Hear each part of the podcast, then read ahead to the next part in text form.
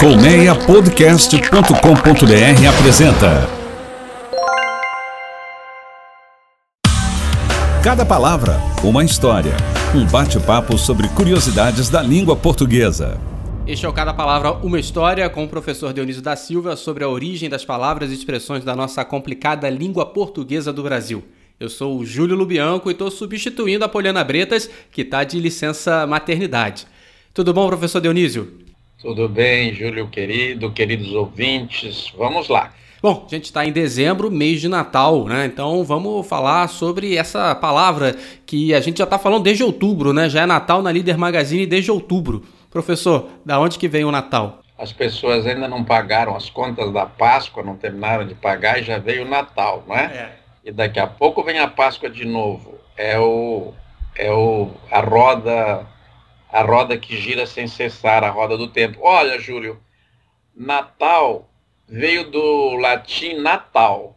Este Natal, que se declina natalis no latim, ele designava tudo que se referia ao começo de alguma coisa, mas sobretudo ao nascimento de uma pessoa, e Natal era um Deus que acompanhava o recém-nascido a vida inteira. Aquele Deus era para ele, que inspirou a criação mesclou-se a, a criação do a, de, a, designação né, do anjo da guarda.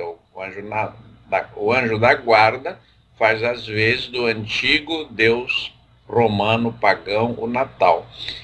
O que nós precisamos destacar aqui é que essa palavra tem uma revelação é, de muitas coisas, tem um conjunto de coisas que ela traz escondida.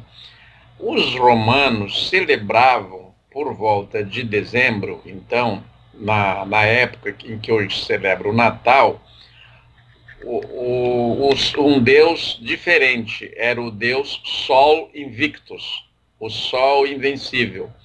Este Sol é invencível porque ele é derrotado no poente quando ele entra, mas no outro dia ele renasce. Outro dia nós falamos sobre a palavra derrota, que não quer dizer perda originalmente, quer dizer a rota que você fez. Então, o Sol, o Sol invictus, terminava sua rota ao poente, ao entardecer, no outro dia, no nascente, lá estava ele. Quando o Constantino I, no século IV, é, vence é, o seu inimigo numa vitória célebre, ele colocou, é, mandou escrever, mandou afixar nos escudos dos soldados um lema que, que tinha o sol, estava escrito in hoc signo vinces, neste sinal vencerás, ou com este sinal vencerás. Esta alusão era o novo símbolo do cristianismo, que era a cruz. Então se mesclou a cruz com o sol. E assim a, o cristianismo passou a impor por todo o império, agora de posse das instituições romanas, das poderosas instituições romanas, os valores não mais pagãos, mas cristãos. E, e nestes valores, entre esses valores, destacavam-se os deuses pagãos, que foram substituídos por, pela Santíssima Trindade, por Jesus, pelos santos. É aí que entra o Natal. Mas precisou que o imperador desse outro passo decisivo na segunda metade do século IV. O Constantino I é da primeira metade do século IV, mas na segunda metade do século IV vem o Teodósio I, e ele aceita que as festividades é, pagãs sejam mescladas às, às festividades cristãs, que agora são dominantes no império que ele presidia. Foi uma forma de ele se consolidar no poder, porque o cristianismo tinha adeptos e devotos é por todo o império. Olha que interessante, porque sempre que eu estudei isso na escola, nos livros de histórias, de história, é, fica parecendo que a adoção do cri é, cristianismo foi uma decisão que partiu do imperador e, e para os seus súditos, né? mas na verdade não, né? Foi dos súditos para o imperador. Sim, deu-se justamente o contrário. Ele não conseguiria governar sem os cristãos. Olha, se ele não desse atenção aos cristãos, como vários de seus anteriores tinham feito, alguns, aliás, de uma maneira cruel, como o Domiciano, que levava os cristãos para serem devorados nos, no, nos circos romanos como se fossem animais, tratados como animais, ele não vence, ele, ele tomou uma decisão inteligente, ele reconheceu que havia uma força poderosíssima e como o fenômeno da religião era muito forte no império, para tudo eles tinham Deus. Tanto que ele estava lutando, Constantino estava lutando ali sob a proteção de Marte, que é o deus da guerra. Então, que aliás, depois esses deuses vieram dar nomes aos dias da semana. É, para nós aqui no, no Ocidente, menos para o português, que retirou todos os nomes de deuses pagãos dos dias da semana. Então, nesta, nestas batalhas que eles travavam, nessa luta para consolidar o poder, ele passou a, a ver que sem o apoio dos cristãos ele não adiantava ganhar as batalhas. Ele, ele tinha uma vitória militar e em seguida ele perderia o governo por algum motivo. E de sua parte, os cristãos que passavam a ser reconhecidos, eles também tinham uma preocupação. Como é que eles iam fazer com a mente das pessoas que estavam tomadas por outros valores? Então, o Natal representa este momento decisivo em que os cristãos, então agora no poder, mesclam os novos símbolos deles as novas personalidades deles, como Jesus Cristo, que é uma figura referencial e solar desta questão, aos, aos deuses persas e hindus que os romanos tinham trazido dos, da, da Pérsia e da Índia. Então, o que, que eles, eles fazem? Eles, eles mesclam esses cultos para que as pessoas possam aceitar melhor e por isso o Natal, que, foi que era celebrado em o nascimento de Jesus, que era celebrado em abril, outras vezes em maio, outras vezes em fevereiro e março, ele passa a ser celebrado no Natal para coincidir com as festividades do Sol Invictus, que por sua vez tinha se mesclado ao Sol Índiges, que é o Sol da Terra, Índiges é uma palavra do latim que deu a nossa palavra indígena, que é do mesmo étimo, de índiges, que é aquilo que está ligado à terra. E eles, então daí, Júlio, dá-se o seguinte, eles recuam as outras festas. Se Jesus nasceu dia 25 de dezembro, então a festa da gravidade, do início da gravidez de Maria é recuada para 25 de março, para completar os nove meses de trás para frente e dali para frente ficar normal. Então a anunciação será em março, o Natal será em dezembro.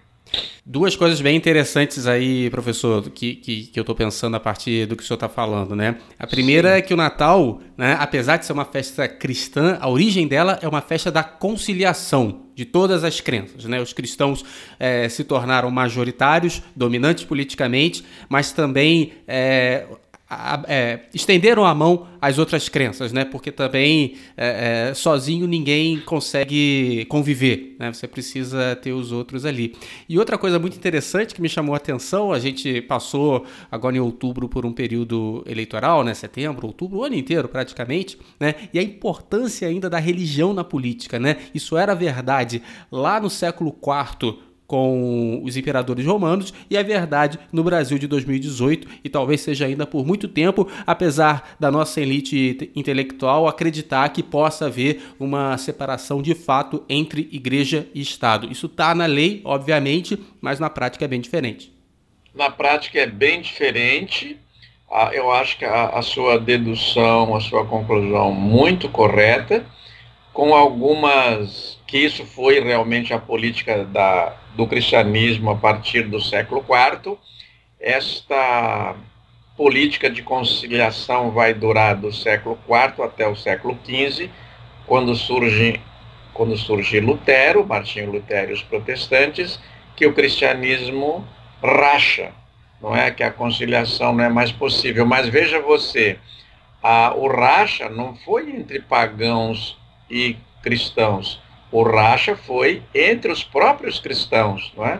Que uma vez no poder, o poder leva a, a conflitos, a brigas e as, a separação se deu entre eles mesmos. Como você fez uma referência, a meu ver, muito apropriada das mais recentes eleições presidenciais, eu acho que o presidente da República, uma vez passada, passadas as eleições, ele é o presidente de todos, ele passa a ser o, o chefe dessa conciliação, respeitados os demais poderes, no nosso caso são, são três poderes que têm que ter a sua distinção garantida, a sua autonomia, o legislativo, o executivo e o judiciário, mas as coisas começam lá em quem tem a caneta para, inclusive, é, é, coordenar esses esforços. Né?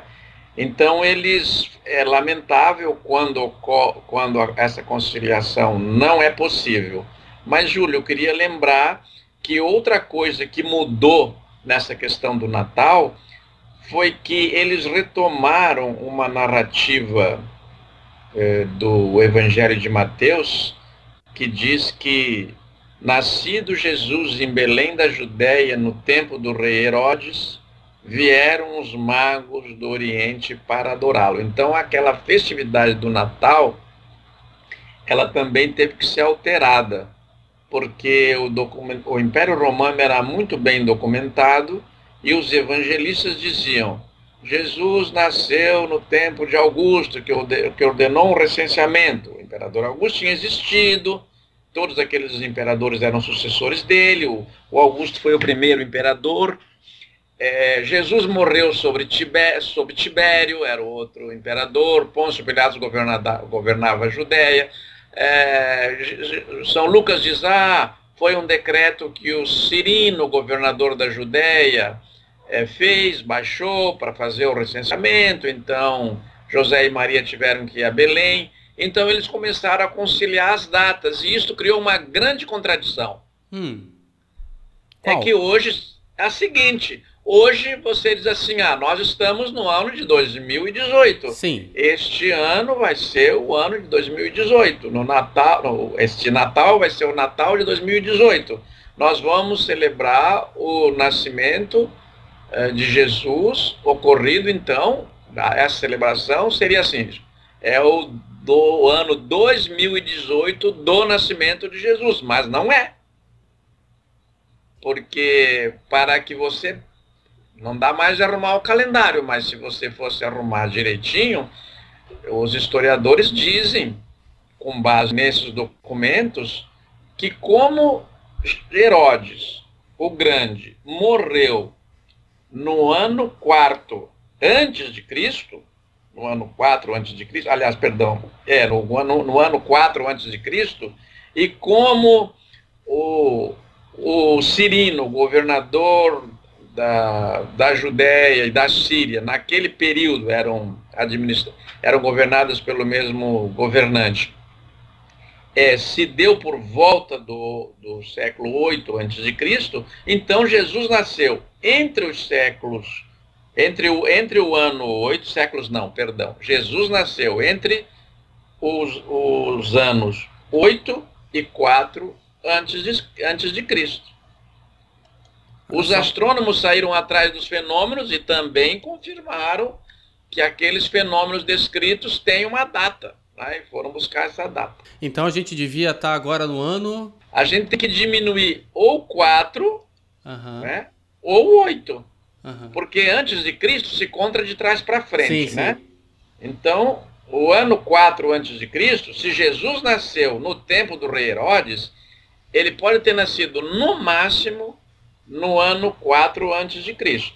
Mas, se Herodes foi, mandou matar as criancinhas, e as criancinhas tinham por volta já de dois anos, então Jesus também tinha esses dois ou três anos.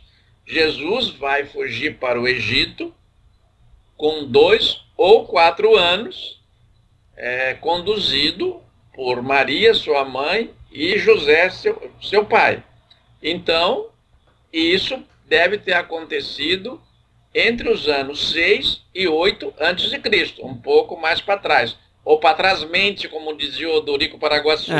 então nós vamos chegar pelo menos até o ano oitavo antes de Cristo, onde se conclui que Jesus nasceu entre os anos 8 e 4 antes de Cristo. Mas a morte dele foi no ano 33? Daí você tem que trazer de novo. Há uma documentação sobre a outra ponta da vida dele, né, nesta terra, quando ele é executado, que se diz no ano 33. Se Jesus morreu realmente no ano 33, o que parece ser verdade, documentado historicamente, então ele tinha 37 anos, ou então 30 mais 8, 38. Olha só. Que interessante. Aliás, 33 mais 8, 41. Né? Que interessante. Também outra, outra informação que eu não fazia a menor ideia, eu acho que muita gente também não fazia. Bom, professor, vamos interromper por aqui esse episódio e a gente continua no próximo falando de Natal também, aproveitando esse mês de dezembro. Tá legal? Tá bom. Muito obrigado, Júlio. Um abraço a você e a todos os nossos ouvintes. Até a próxima. Esse foi o Cada Palavra Uma História, novos episódios toda terça-feira no seu aplicativo preferido de podcast ou então em colmeiapodcast.com.br. Você está gostando do nosso programa? Manda uma mensagem para gente, você pode escrever nos comentários do seu aplicativo de podcasts ou então mandar um tweet direto para a Poliana no arroba Poliana Bretas. Eu te lembro que o Poliana tem dois L's, Y e dois N's, arroba Poliana Bretas. Se você quer conhecer outros podcasts bem interessantes, eu reforço o convite para visitar o colmeiapodcast.com.br.